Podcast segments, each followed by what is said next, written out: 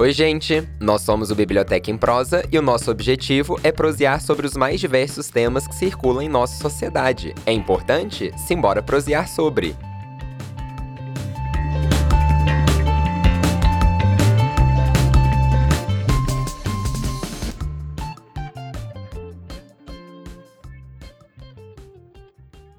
O cinema hollywoodiano é dos elementos mais fortes quando o assunto é formação de padrões culturais. Produtos muito divulgados e consumidos, os filmes trazem seus próprios valores, mensagens e ideologias. O papel do diretor, roteirista e mesmo a encenação dos atores são peças fundamentais de uma obra. Sua montagem pode revelar conscientemente ou não intenções e argumentos variados. Os filmes, então, nos mostram as mentalidades e o imaginário de suas épocas. Criando, reforçando e criticando padrões, o cinema é um importante elemento histórico para análise. Nessa medida, filmes são, para os historiadores, documentos. Além da dimensão do entretenimento, filmes sempre nos passam uma mensagem, seja ela intencional ou não, explicada ou subentendida, bem interpretada ou subvertida. Pensando nisso, pretendemos analisar aqui a relação entre cinema e uma das maiores expressões da cultura ocidental capitalista, o American Way of Life. Em que medida os filmes variados trazem essa temática, seja para reforçá-la ou criticá-la? Esse é um tema vasto, com várias possibilidades de estudo, e que buscaremos discutir ao longo desse podcast. Eu sou Denise Cardoso. Eu sou Armando Magno. E o episódio de hoje é Cinema e a Sociedade de Consumo.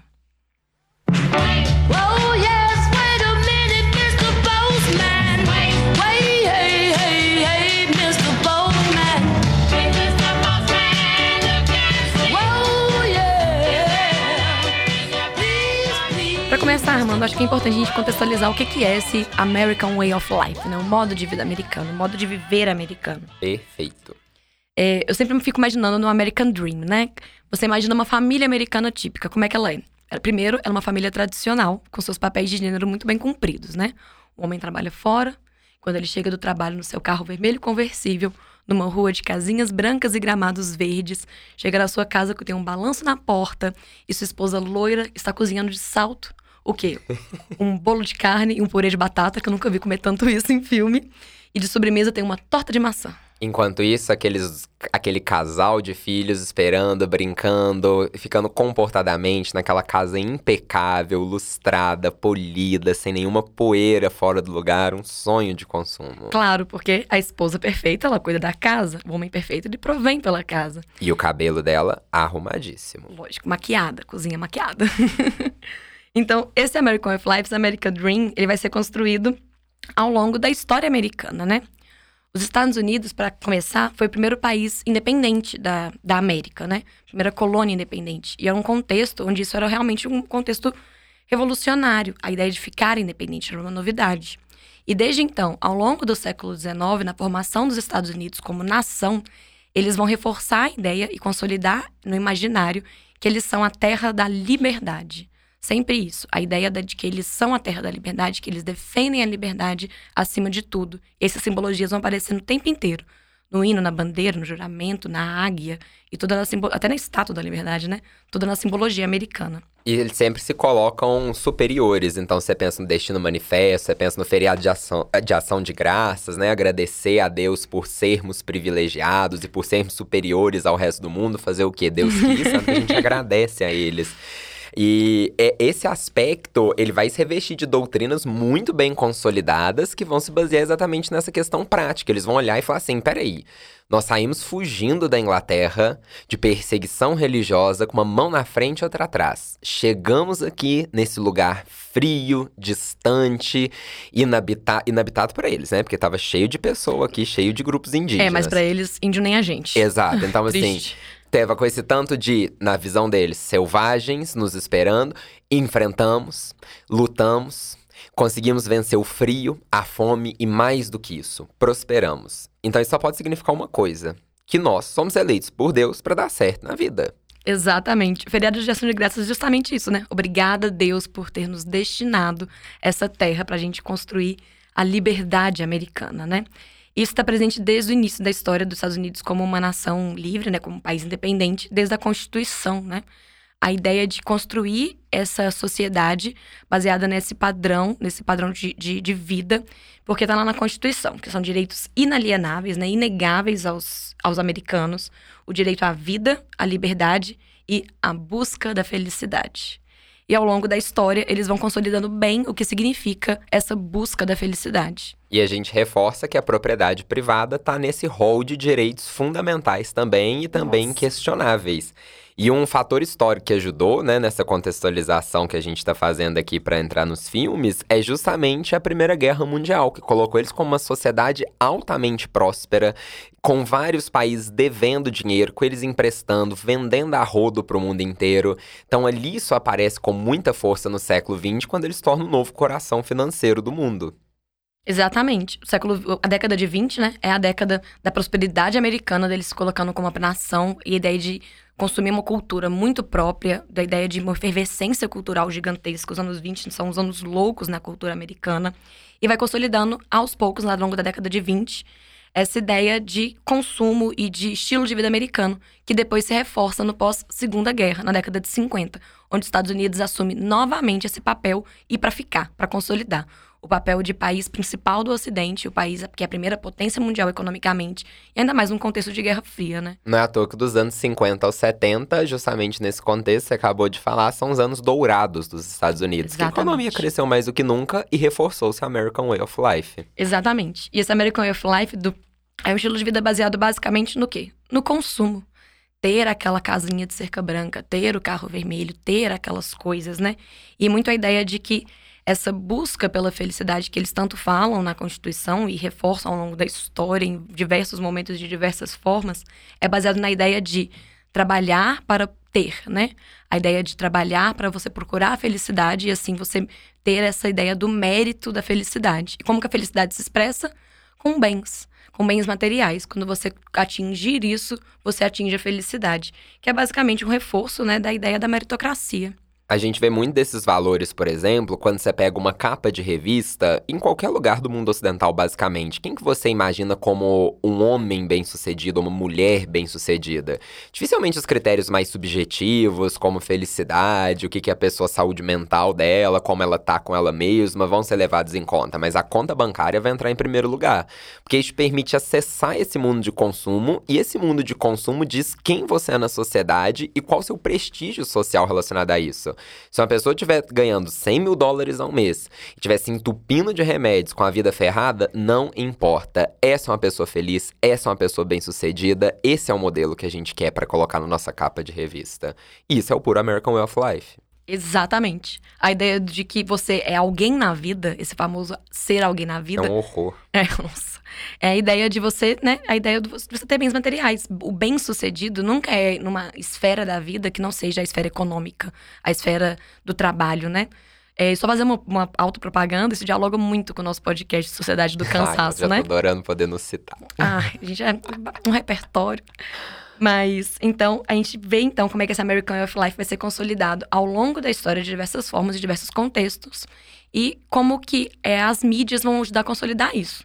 Década de 20 já era muito presente o rádio, década de 50 a televisão, e sempre presente o cinema como forma de consolidação do American Way of Life. E quando a gente trata do cinema, entrando agora no objeto do podcast mais específico, a gente tem que entender que toda obra fílmica, ela carrega uma determinada visão, uma visão que é uma visão do diretor que vai se executar na montagem, mas esse diretor ele não tá sozinho no mundo, ele não é um ser isolado. Esse diretor vive numa determinada sociedade e que ele vai se posicionar de alguma forma em relação a isso. Ele pode se posicionar a favor, ele pode se posicionar contra, ele pode ter uma intenção, mas elementos inconscientes dele vão fazer talvez outra coisa no filme. Às vezes ele vai tentar levar o filme para um caminho, o filme vai ser recebido pelo outro. Então, trabalhar o cinema como fonte histórica é algo muito rico e muito múltiplo também, permite, permite amplas visões. Exatamente. Eu fico pensando que o cinema, assim como outros tipos de documentos, praticamente todos os tipos de documentos, eles mostram pra gente o contexto da sua época, o contexto que ele foi produzido, a mentalidade daquele momento, assim como o que ele quer passar, assim como o que ele, o que ele retrata. Um filme, por exemplo, produzido em 2019 sobre a década de 20, diz tanto sobre a década de 20 quanto sobre 2019. Sempre trazendo pra gente essa análise aí aprofundada que as mentalidades da, do, dos contextos de produção dizem muito sobre a produção em si. E ainda é complicado porque tem muita gente ver o cinema não é uma atividade ainda consolidada como uma fonte ou como uma análise. Tem muitas pessoas que veem filmes e tem várias formas de ver filmes, né? Como a verdade dos fatos, principalmente quando a gente trabalha um, um filme histórico. É, histórico no sentido que ele está retratando um tema mais histórico especificamente, porque todo filme ele carrega isso que a Denise acabou de citar. E aí uma coisa tem, é muito comum na sala de aula, né? Um menino perguntar pra gente e falar assim: "Ah, então é realmente assim que aconteceu? Então, olha como a, a, imagem cinematográfica ela tem um tipo de poder especial em relação a isso, porque ela se camufla muito bem nesse sentido de não ser analisada como uma fonte, mas como um retrato fiel à captação do real. Então, essas intenções do diretor, isso é um projeto da linguagem cinematográfica no geral, na obra ficcional, né? É esconder todas as técnicas para que você sinta vivendo naquela história. E é por isso que às vezes torna tão difícil de entender que ali é uma intenção, há uma técnica e há uma montagem por trás. Então, a gente pode analisar dessa forma de que é, os filmes, eles tanto representam é, uma mentalidade por trás, um ideal por trás, quanto eles produzem essa mentalidade. E a gente está pensando gente, na indústria hollywoodiana, né? Não é qualquer filme, não é um filme, sei lá, da Ucrânia. É um filme hollywoodiano. E com poder de distribuição dos Estados Unidos, com a influência cultural e econômica dos Estados Unidos, algo que é produzido lá se espalha pelo mundo e vira um padrão de consumo ocidental, praticamente. Não, com certeza. Se a gente pensa até mesmo aqui em Belo Horizonte, a cidade onde a gente está gravando esse podcast, né? Na pretensão da gente ter es é, espectadores nacionais. Super possível. então, aqui o tanto de cinema que tem das redes que estão principalmente em shoppings, eles pegam, são esses filmes hollywoodianos. Por isso que trabalhar com eles é interessante, porque dá para mensurar um pouco mais o tipo de impacto que ele causa na sociedade, a sua recepção, como a crítica o recebe também e o seu consumo amplo. Então, é aquele filme que vai ser visto por meia dúzia de pessoas altamente cinéfilas e que precisa de uma linguagem mais complexa. Muitas vezes a linha narrativa é uma delícia, a gente se prende ali, fica duas horas, uma hora e meia, dependendo do filme, nos imersos, né? Ficando imersos naquela história. Então, esse é o tipo de informação especial, porque ele cria um tipo de coisa que te prende muito. E através desse tipo de, de linguagem do cinema, seja do cinema mais clássico, do cinema mainstream, como o Armando estava falando, a gente vai consolidar esses ideais americanos que vão ser sendo trazidos ao longo da história. A gente vai trazer agora alguns filmes, né, que vão abordar esses ideais e como a gente vê como eles constroem e desconstroem esses ideais.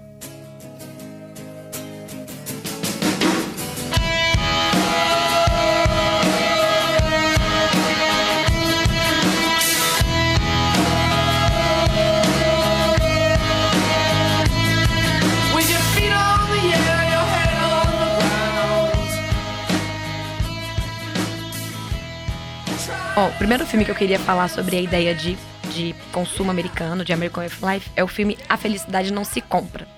Por ele ser um filme de 1946, pode ser que muita gente que tá ouvindo aí não tenha visto esse filme.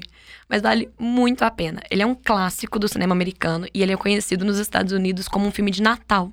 Porque ele é um filme meio good vibes. Então ele é muito comum de se passar na televisão no Natal. O filme Felicidade Não Se Compra, que em inglês é It's a Wonderful Life, né? Uma vida incrível. É sobre é, o George Bailey, que ele é esse protagonista. E ele basicamente tinha planos de vida, de enriquecer e sair pelo mundo e ser alguém na vida e ter sucesso. E ele se encontra frustrado. Vai acontecer uma série de coisas na vida dele que obrigam ele a ficar na sua cidade natal, que é uma cidade pequena. E ele se sente muito frustrado, tá com dificuldades financeiras, vai enfrentar uma falência. E ele tá indo ali é, se suicidar, tá indo suicidar, pular da ponte. E que dialoga também com o nosso último tema do podcast, um dos nossos podcasts mais recentes, né, pra prevenção do suicídio.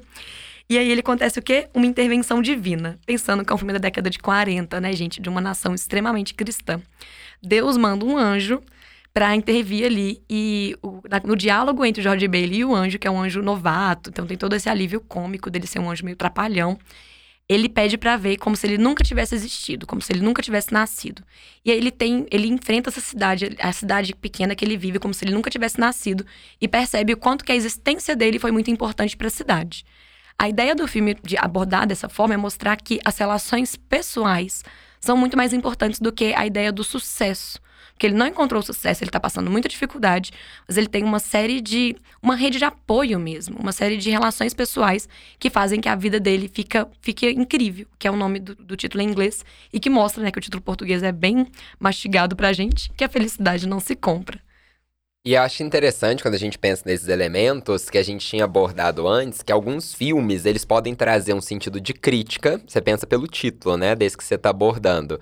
Mas ao mesmo tempo reforçar valores que era uma intenção oposta àquela originalmente colocada. Tem um caso, acho que muito bom disso, é dos anos 90, a gente já já chega nos anos 2000, não sei se todo mundo conhece, que é o filme As Patricinhas de Beverly Hills. Gente, As Patricinhas de Beverly Hills não desprezem quem estiver ouvindo. Ela é baseada no romance Emma, da Jane Austen. Olha Eu não sabia disso! Ela tem uma autora clássica por trás do negócio. Esse filme, caso, caso vocês não tenham visto, gente, hoje em dia ele virou um clássico, porque os anos 90 estão com tudo, né? Então ele virou um clássico dos anos 90, que expressa a cultura e a moda dos anos 90, né? Tanto que são pessoas extremamente. Tem vários seriados, né? De adolescentes é, que compram, que são aquelas patricinhas que vivem na escola nos clubinhos, que desprezam todos os outros. Mesmo que você pense em meninas malvadas nos anos 2000 ou qualquer outro, mas especificamente sobre o Patricinha de Beverly Hills, olha como é que reforça alguns elementos. Então, elas são vistas como pessoas mais fúteis, pessoas mais vazias, porque estão presas a essa sociedade de consumo. Uhum. Mas tem várias cenas no filme que, quando elas estão estressadas, elas saem e compram. quando elas vão viver um momento agradável em grupo, elas estão num shopping fazendo compras. Então, olha isso. Aparentemente, teria uma crítica ao modo de consumo. Mas qual que é a imagem que o filme tá passando pra gente toda vez? Que consumir te permite estar num grupo, te consumir tira seu estresse, consumir te deixa feliz. Então, olha como que a intenção pode reforçar algo extremamente oposto ao planejado. Tem um caso mais clássico no cinema, que é um filme de 1942, e, e ele foi exibido na França de Vichy, que é a França ocupada pelo nazismo. Ele chama fascista, Bon né? Carral, a França fascista, que ela tem uma enorme dificuldade de admitir isso até os dias de hoje. E nesse cinema, nesse filme especificamente, tem uma frase que é dito o seguinte: Atualmente, apenas gente que presta está sendo presa. Que pra gente é uma frase aqui banal, aparentemente, pode ser desconexa e tudo mais. Mas pra aquela época, pra uma França ocupada, que eles estão vendo o que eles consideram, o que esse filme considera como um valor profundo, justamente aqueles que estão opostos ao nazismo e, consequentemente, perseguidos pelo regime de Vichy, isso causou um impacto tão grande que o filme foi extremamente aclamado. Então, olha como também a recepção do filme depende muito do contexto que a gente tá falando e às vezes vai além daquilo que se espera. O caso de Patricinha de Beverly Hills, ele entra no primeiro exemplo que a gente citou, de que muitas vezes o filme pode reforçar o oposto do que ele pretende. Exatamente. O filme é um conjunto de coisas, né? É como ele se pretende ser e como ele é muitas vezes visto e realizado. A gente tem vários exemplos disso. E, e pensando ni- nisso também, da ideia de reforçar esses American Way of Life intencionalmente ou não, a gente tem um filme que reforça e muito a ideia de meritocracia. E não necessariamente de uma maneira maldosa, filme muito bonito, que é o filme que talvez muita gente pensou quando a gente falou da Constituição americana, que é A Procura da Felicidade. Gente, sim, o título é uma referência direta a esse trecho da Constituição. Em inglês é igualzinho, tá na Constituição no original. E conta a história, né, daquele personagem do Will Smith, que eu não lembro o nome agora. Também É. não me pergunte nomes. Mas todo mundo já viu esse filme, passou na Globo todos os dias, praticamente. que é basicamente ele sendo muito pobre, passando muita dificuldade. Aí ele se esforça muito, vai muito atrás. Do- Infelizmente, ele tem que dormir no banheiro do metrô com o filho dele. Nos Estados Unidos é proibido dormir na rua. Por isso que ele tem, tem que dormir dentro do, do banheiro do metrô. Então passa muita dificuldade, infinitas dificuldades. E através do trabalho duro e quanto que ele vai atrás, corre atrás, ele consegue, né, a felicidade. Que é o quê? Quando ele tem um sucesso e consegue o trabalho. Por mais que essa história ela seja realmente bonita e inspiradora, é extremamente perigosa. Porque a ideia de pegar ele como que é uma exceção e usar como exemplo como se fosse a regra, como se todo mundo que é pobre pode ficar milionário, é só trabalhar na bolsa de valores que pronto, vai conseguir vencer na vida. Sendo que a gente sabe que não é uma trajetória linear assim. A estrutura do capitalismo não permite que seja. E é um, um filme que reforça a ideia do quê? Da procura como a felicidade, como a procura de uma estabilidade financeira. E tanto que é, é muito bom você ter falado isso, porque dá uma ideia de que se você não está aonde você sonhava ou onde você queria, não que você vai pensar que alguns lugares realmente estão interditados, porque isso é algo fundamental. O capitalismo pressupõe desigualdade. Não tem como a pessoa ali se relacionar e ter todo mundo ter tudo o que quiser, porque senão não existe esse sistema mais. Senão você não tem como reproduzir essas desigualdades que permitem que outros enriqueçam mais e enriqueçam à custa da exploração alheia, na, por exemplo, na tese comunista, se a gente for abordar.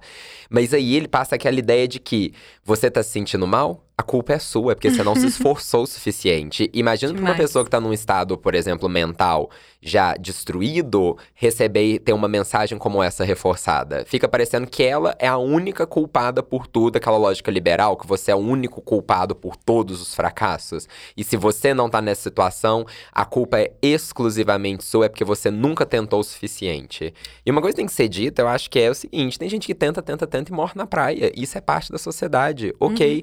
E outra, que objetivo você tá se colocando? É um objetivo seu ou objetivo dos outros? Até isso... que até que ponto não é um objetivo que vai ser construído através desses padrões de consumo que a gente consome na cultura o tempo inteiro.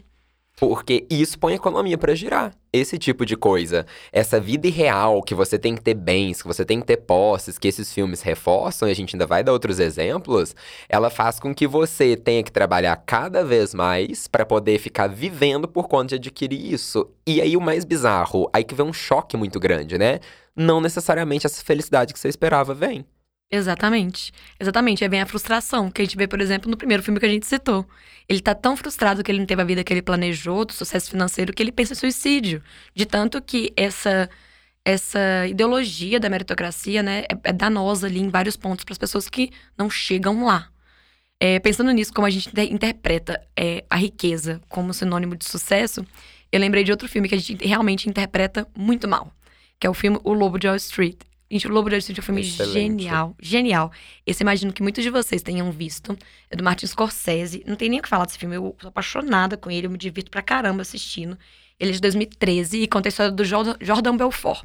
Que ele é basicamente um canalha que, através de vários golpes que ele dava vendendo ações furadas para as pessoas, ele ficou milionário. E o filme, ele tem o objetivo de criticar o Jordan Belfort, de mostrar que ele é um canalha, que ele destruiu a família dele, que ele era um viciado em drogas, que no final ele perdeu tudo, que ele foi preso e que ele virou palestrante depois, né, virou coach depois de vendas. Mas o, como muita gente interpreta, muita gente interpreta o Jordan Belfort como uma figura de sucesso. É muito comum ver páginas motivacionais usarem, usarem fotos desse filme, assim como fotos da Procura da Felicidade, como exemplos de sucesso. Ele é, é, já vi muitos perfis colocando o Jordan Belfort, que é um criminoso, gente, foi preso, como, como exemplo de empreendedor.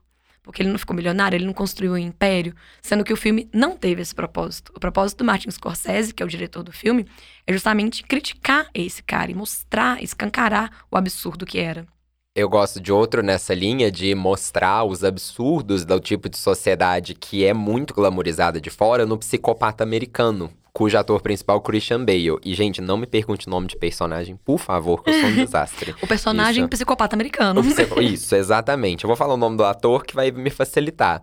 E ele tá numa vida de alto executivo, sucesso extremo, e o cara se entope de drogas, o cara tem uma vida completamente transtornada, que esse é o lado que não vai sair na capa da revista que a gente uhum. tinha comentado de American Way of Life, né? E ao mesmo tempo, eu lembro que saiu uma reportagem recente na BBC falando do alto índice de psicopatia entre os altos executivos, justamente pela incapacidade de reconhecer que o outro tem sua própria emoção e incapacidade de ter empatia. Que às vezes a pessoa confunde acha que o psicopata não sente emoção, ele sente, ele só não acha que o outro tem que sentir também. Então ele é extremamente egocentrado nesse sentido. E o filme mostra muito dessa coisa no aspecto crítico. Mas ao mesmo tempo, tem cenas ali que, lógico, são muito bizarras, né, quase escatológicas em alguns momentos, mas tem outras também que dão uma reforçada. Aquela sala chiquérrima, aquela reunião, dele. o apartamento dele Ele é maravilhoso. Ele com aquele terno impecável, arrumadíssimo, entendeu? Esses valores que não estão exatamente no enredo, mas que eles podem ser usados para reforçar um tema. Mesmo que ele seja um psicopata total, no final ele realmente, assim, né? Acho que não é spoiler falar, mas no final ele é um assassino, realmente transtornado. Mas a gente vê como que ele tá imerso nessa cultura de valorização das aparências, né?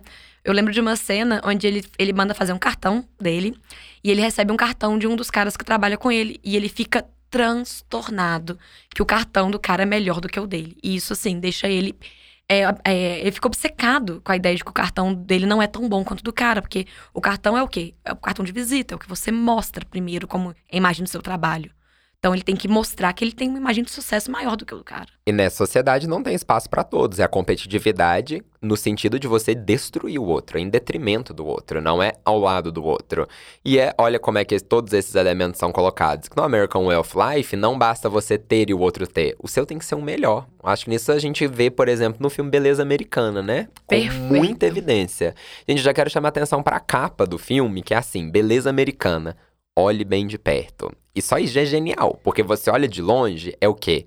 A família perfeita, o gramado impecável, os móveis da casa lustrados, a poeira completamente limpa, um casal que se ama muito, que tem uma carreira consolidada, até que você olha bem de perto. E você vê uma família desestruturada, a mulher e o marido que não se comunicam, a filha que detesta a convivência com os pais, que tá tentando procurar identidade, não consegue conversar isso na casa dela.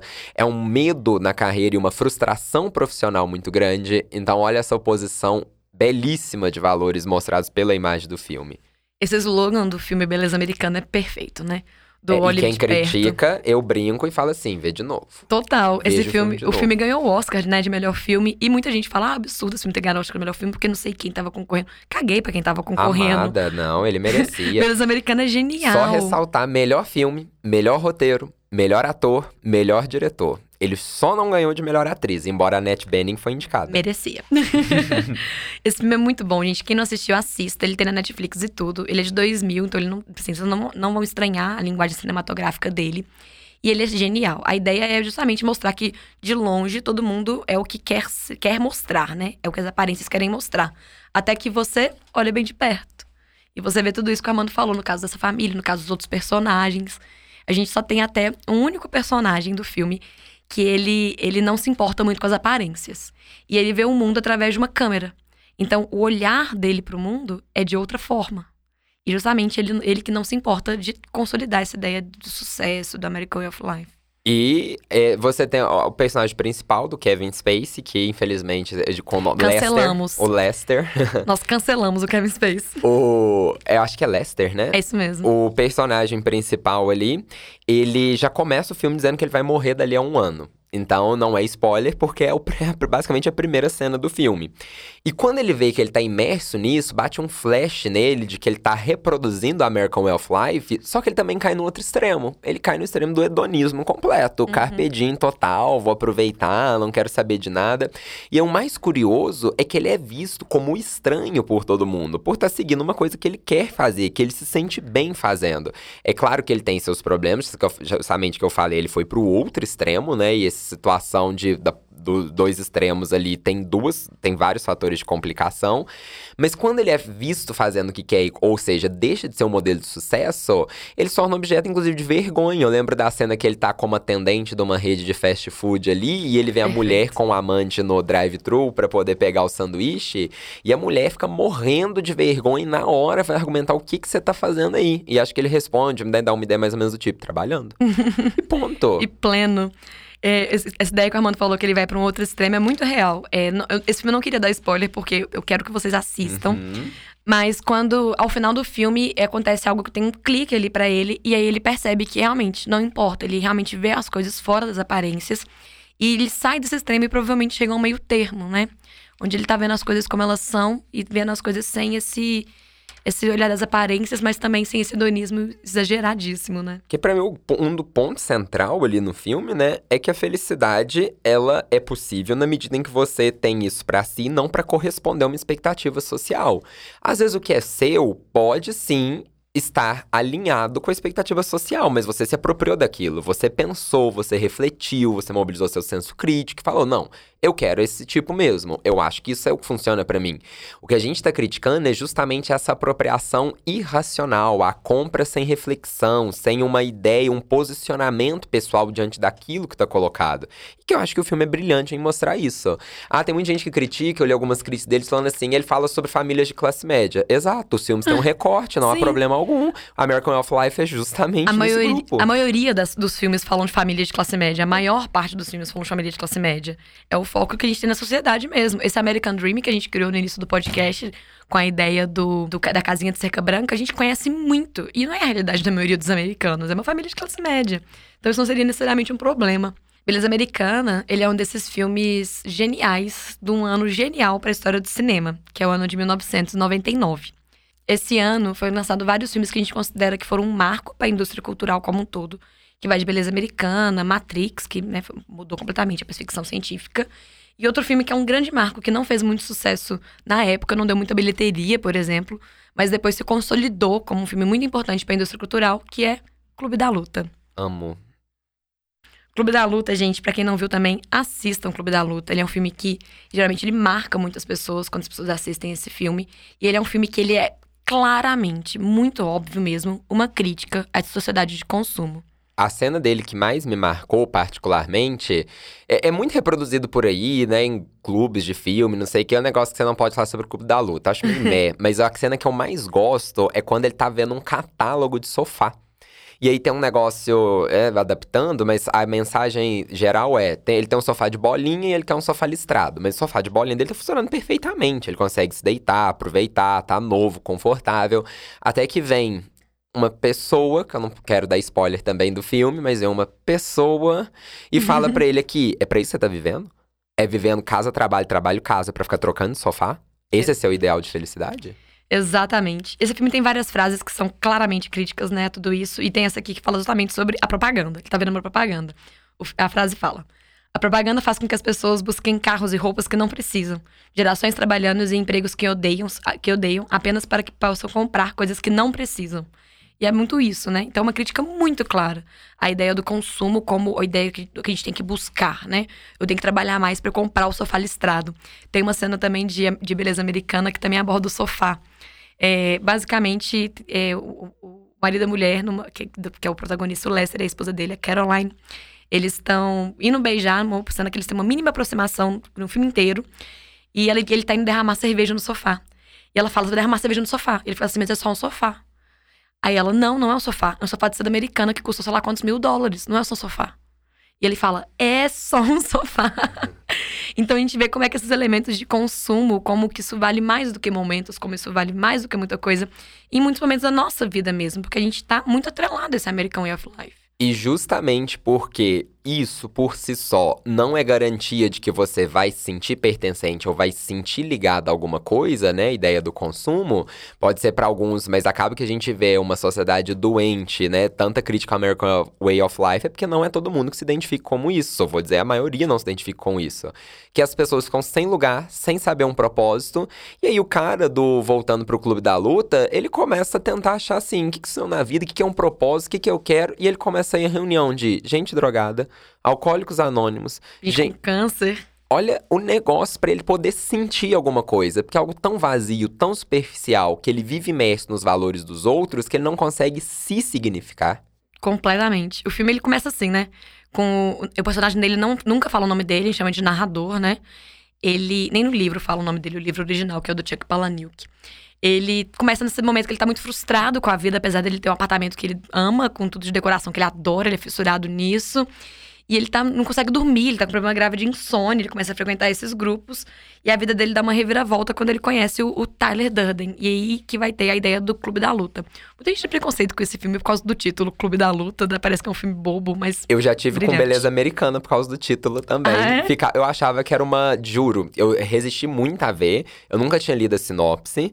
E eu achava que era comédia romântica adolescente por causa do filme, da capa é, e tudo poster, mais. O pôster é uma, uma, uma adolescente loira no meio de um monte de rosas, né?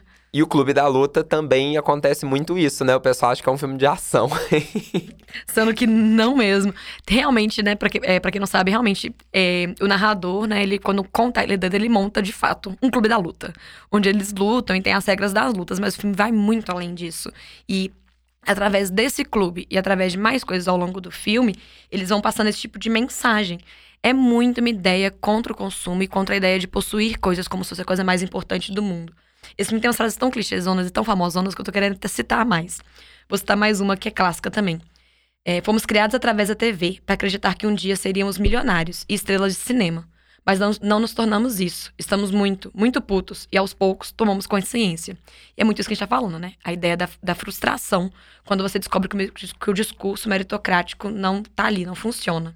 E o mais difícil é tomar consciência disso, porque as pessoas vão reproduzindo, vão ficando sempre enfurecidas, estressadas. Olha o tanto de adoecimento por estresse que a gente tem nos dias de hoje, quando eu falei de uma sociedade doente, né? Que quando elas percebem, às vezes ou ela cai no outro extremo, como aparece em Beleza Americana, ou ela tem que achar um propósito de uma maneira tão radical canalizar aquilo para uma coisa tão bizarra como um clube que se espanca um ao outro. Sim. E que é uma forma catártica de liberar alguma coisa que estava reprimida de um vazio existencial ali. Então, é uma sociedade que mostra o tanto que a falta de propósito leva essas pessoas a buscar esse tipo de conexão. Exatamente. Nesses dois filmes, né, que são os filmes mais críticos e mais vistos como críticas desse American Life, eles têm personagens que vão para um outro extremo. Justamente porque, como a vida deles é baseada nesse discurso, gente, e vale lembrar que não foi um discurso que se formou com o propósito de ser um discurso. Foi se formando aos poucos como os americanos, né, como os estadunidenses explicavam a própria história. E ao longo disso acabou se tornando um conceito utilizado. E os filmes vão tão de encontro a isso, que é algo que é tão base, é tão é, pilar da sociedade, que eles vão para um extremo completamente diferente, né? Tornando ou completamente hedonistas ou num grupo extremamente radical, como é o caso do Clube da Luta. E justamente por isso é que eu acho que esses filmes são muito densos e ricos, porque eles fazem a gente se, se examinar, eles provocam uma alta análise na gente. É, o Beleza Americana, gente, numa experiência pessoal, foi particularmente um choque para mim. Um choque porque ele me bateu assim de frente, eu não fazia análise na época, eu não ia pro psicólogo. eu falei assim, peraí, eu tô me identificando com várias coisas que tá acontecendo aqui. Quem sou eu? Que propósito eu quero? Eu só tô reproduzindo. Eu tô achando que carreira é a única coisa importante no mundo. Eu tô achando que a busca por um status profissional é apenas o que basta para uma garantia de felicidade. Aí quando você chega lá, olha a frustração a felicidade não veio junto com essa busca. E isso acontece com vários, né? Só que aí, quando essa felicidade não vem, e agora? O que, que você faz? Você já atinge o seu objetivo. Por que, que não tá tudo perfeito? Por que, que não tá tudo maravilhoso? E aí, gente, vem uma desilusão, um baque, que essas pessoas ficam desorientadas. Porque até então, o propósito, isso a gente tem muito na sociedade, acho que se a gente pode refletir né, em como se manifesta aos dias de hoje, pensa na sua vida. A gente não tem sempre a ideia de que a única coisa que deve se preocupar é com a sua carreira? E a partir do momento que sua carreira está consolidada, você tem todo o resto de consequência? Amigos, família, saúde pessoal, saúde emocional e todo o resto? Então, beleza, a pessoa chegou lá, chegou nesse ponto da carreira. O resto não veio, porque ela cuidou só de uma ponta. Essas outras pontas, muitas vezes, ficaram soltas. Olha o impacto emocional que essa pessoa sofre. Entendeu por que, que eles vão para esses caminhos mais extremos? Por que, que eles precisam fundar um clube da luta? Por que, que eles precisam fundar uma sociedade que ele abandona tudo, que ele desconstrói tudo, que ele tira tudo, joga tudo pro ar? Então, isso para mim é o que fica de reflexão aí sobre o como isso significa na nossa sociedade até os dias de hoje.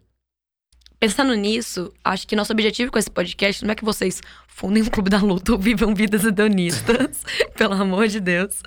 Mas justamente a gente desnaturalizar um padrão de consumo, um padrão de vida que ele vem pra gente, né? Perfeito. E que a gente não, não deve ver como que é algo natural da sociedade. Não é natural a gente abrir mão da vida em nome do trabalho. Não é natural que a gente veja bem sucedido como sinônimo de riqueza, né? E de, de possuir coisas.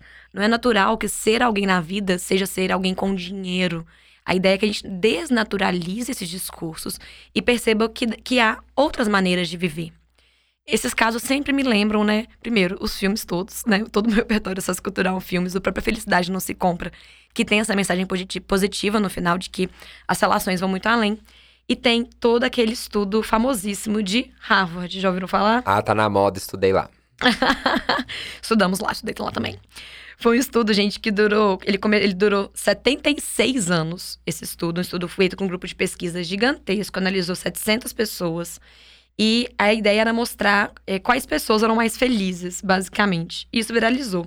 Existe um TED, uma palestra, do diretor desse estudo de Harvard, que viralizou. Porque saber o resultado desse estudo é muito. É uma coisa que dá um quentinho no coração que através desses 76 anos de análises, com esses estudos de 700 pessoas, a conclusão foi: as pessoas mais felizes estudadas durante esse tempo inteiro são as pessoas que tinham melhores relações pessoais e eram mais conectadas aos outros na vida. Não tinha nenhuma relação é, entre dinheiro e a felicidade num estudo, gente, feito pela universidade mais, mais famosa e gabaritada do planeta. Eles não conseguiram perceber nenhum vínculo, nenhuma relação entre riqueza e felicidade. Mas sim, as pessoas mais felizes eram as pessoas que tinham esses vínculos pessoais mais fortes. E é interessante você ver que, lógico, a gente não vai pensar que a gente tá numa ilha, né? Falta de dinheiro traz infelicidade em vários casos de fato, mas não necessariamente o oposto é uma verdade máxima. Confira o nosso episódio lá do sexo biológico e gênero, que a Polly comenta no final nesse episódio que uma distinção do ser humano para todos os outros, numa linha evolutiva biológica, pensando que a gente herda várias dessas características, é a capacidade de socialização. Já que a gente não era nem mais o, mais adaptado, nem o com um ataque maior, nem o mais forte, nem o mais rápido, nem o mais camuflado, o que, que diferencia a gente de todos os outros? Esse tipo de conexão. Exatamente. E em momento algum quer negar que pessoas que, que são mais pobres, né? São um estudo, inclusive, que mostrou que metade da população brasileira, 50%, vive com 483 reais por mês. A gente sabe que tem uma série de dificuldades vinculadas a questões sociais. Mas, apesar disso tudo, a gente tem estudos que comprovam, né, que são estudos muito sérios, de que o dinheiro, de que o American Way of Life, que é a casinha de cerca branca, não é sinônimo de felicidade. Temos um podcast? Temos um podcast. Então é isso. A gente chegou ao final de mais uma discussão. A gente espera ter contribuído para novas reflexões sobre o tema, sobre a ideia do consumo, a ideia de padrões de vida, mas não encerrá-lo. Inclusive, a gente vai ter mais discussões sobre isso no nosso Instagram, no nosso feed do Instagram, no arroba Biblioteca em Prosa. Então segue a gente lá para você acompanhar. E até a próxima. Até!